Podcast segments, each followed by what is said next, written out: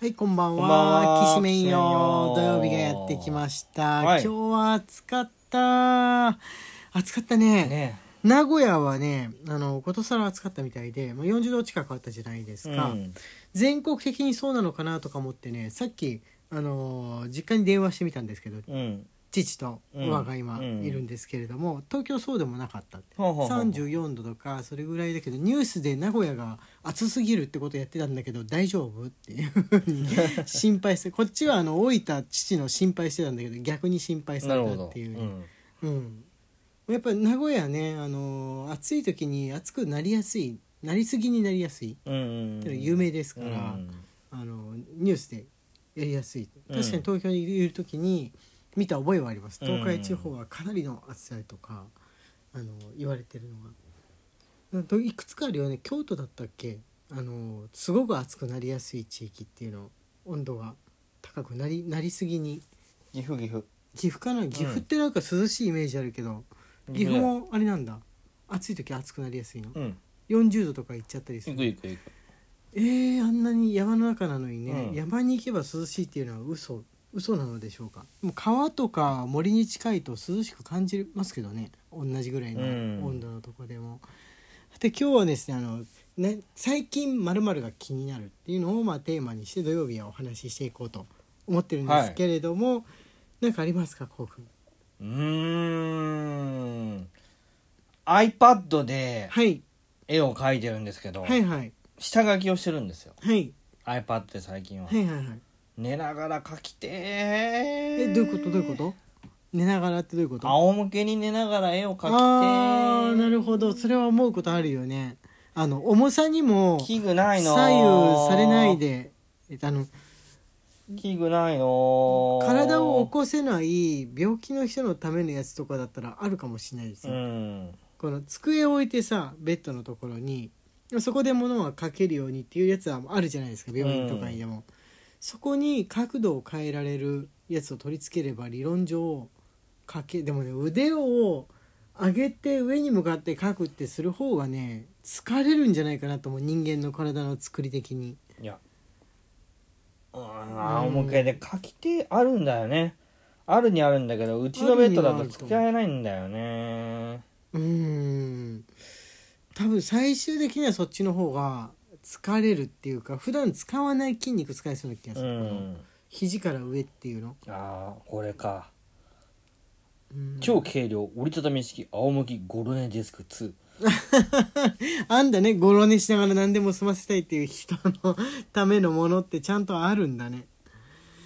いやーでもねでもねその筆圧ってあの上から下に向かってこうペンを落とすじゃないですかうんそれも含めての重力を含めての筆圧ってあると思うんですよ筆圧感い知らないんだ変わっちゃ下いそ書うきだから、あそっか、うんそうだかければ下いい書んだきねをしたいからいらないんだああなるほどねじゃあいいんじゃないですかね変な肩の凝り方しそうだけどすっごい見栄え悪くなるけどね布団のとこでさ、 ご飯用のやつ置いたらなんか脚立みたいなのは組み合わさってできたみたいなやつなんですよねこう左右に脚立置いて真ん中に棒通してみたいな形このにな今映るっからてるのはそうっすねはいでいろもこんれぐならい形あのる方がのかな安全なのかなまあね落下怖いですからねスマホを見るとかだったらまだ何とでもなると思うんですけど、うん、 iPad ってなってくると、まあ、ノートパソコンよりかはマシですけれどうも、んまあ、割と重さがねありますけどでもあっても確かにおかしくないよね最近はタブレットそのスマホサイズのものじゃなくっていわゆるそのタブレットサイズのもので本も見るし、まあ、何事もやるっていう人結構いるじゃないですか、うんゲームだってその iPad サイズのものでやるっていうあのパソコンとスマホの中間みたいなものですよね。そうだよねうん、確かに我々も旅に出てる時はゲームから仕事のもメール書くから何から全部 iPad でやるじゃん。やるうん、なんかできなくないっていうかそうしてる人もいるとは思うんですうよ。んうん、買えますかいくら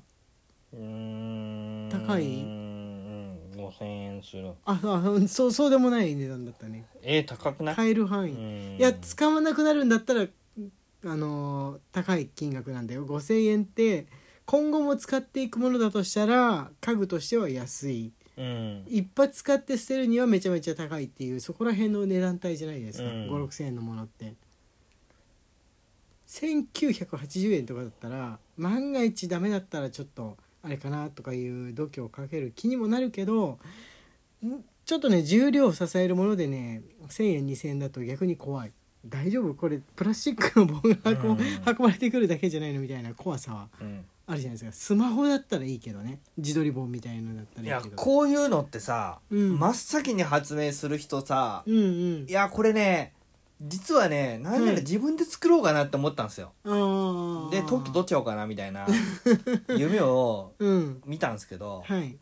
もうあるねあるでしょう大体早いスマホタブレット関係の便利品って中国が発展してるような気がする、うん中国製だったりとかするんじゃないでしょうかね、うんそれ販売してるところは日本のとこであっても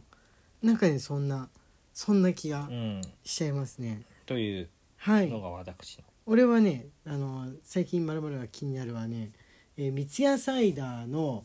えークラシック三ツ矢サイダークラシック1970ってやつが今売られてるんですよ期間限定で、はいはいはいはいはいこのこの夏だけのはいはい期間限定なんですけど1970年の三ツ矢サイダーの味に、まあ、なるべく近づけて完全に同じはななんでしないんだろうと思ったんだけどなんかできないというか、うん今の若い子に口が合わないっていう風に思われたのか説明見てみたらね朝日のうんあの10代20代をターゲットに1970年のミスターサイダーの味わいを楽しんでもらえるように、えー少し手を入れて再現しましたみたいなことが書いたんではあ手を入れて再現したというような場合はよっぽどその時の味をあのレシピで作ってみてね朝日の社員の人がこれは今の子違うだろみたいな会議がなされたのかっていうのがすごい気になった甘くないんじじゃない味が薄いんじゃないゃ甘いんじゃないかないやいや味が薄いんだと思う味が薄いのかう、ん味ねなんか酸味とか香りとかもライムのような香りとかも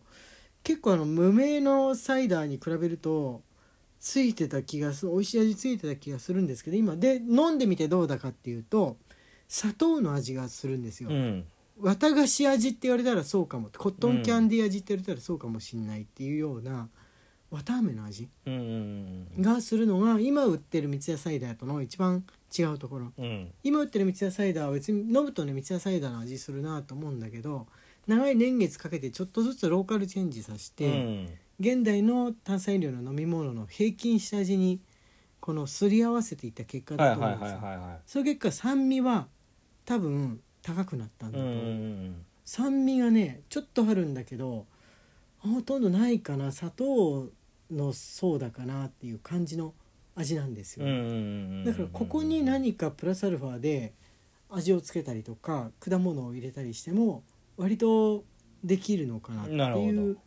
どあの味ありますこれ一回流行ったらね入りそうですけれども、うんうん何かしら桃とかねそういう缶詰の果物と合わせるっていうそのポンチフルーツポンチみたいなのが昔はいはいはいはいはい子供の頃はいはいはいろんな喫茶店にあったんですけれどもそれもやっぱりそのサイ砂糖サイダーみたいなものにいろんな果物が入ってるっていう出来だったんですよいうんね、うんうんすごい好きだったんですがそれに近いかなっうんうんてことは理論上フルーツポンチ作れんのかなっていう感じなんでもしあの70年代1970年代の三ツ矢サイダーを覚えていて飲んでみたい人あるいは、あの飲んだことはないけど体験してみたい方うんうんうんうん三ツ矢サイダーのこのパッケージが緑を基調とした模様になってから先は多分現代のに近いと思うんだけどあのな水水色というか紺のマークに三ツ矢の3つのこの矢があの刺さったのは独特のマークね。はいうん、で水水色基調の頃の三ツ矢サイダー覚えがある人はちょっとチャレンジということで、はいコットンキャンディ味結構アイスクリームとかでもあったりするから好きな子好きかもしんないですね、ああそうだよねうんうん新鮮かも砂糖の味しかないっていうの、うんうん余計な味がついてないっていううんかき氷でいうみぞれみぞれまあそこまでね香り出しじゃないんですけど一応あの三ツ矢サイダー独特のライムのような香りもほんのりうんするんですけど砂糖がまあ前に出てる感じでカロリーとかどうなんでしょうかね昔に比べて多分ちょっと薄くなってると思うんですよ飲んだ感じは俺は昔のものよりも薄いと思ったんですよいや俺は濃くなってると思うけどねもっと甘かった気がすんだよねいや記憶それは記憶だけ記憶だけかな、そんなもんかな絶対今の方が甘いよ、甘いかうな、ん、今の子たちの舌に合わせたら甘くなるはずだよ、あー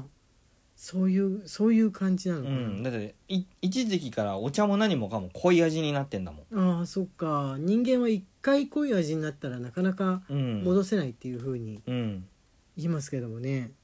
なんか2000年代ぐらいに一回全てが薄味で微炭酸になっていったことがあったから人はそのまま薄味になるのかと思ったらまたね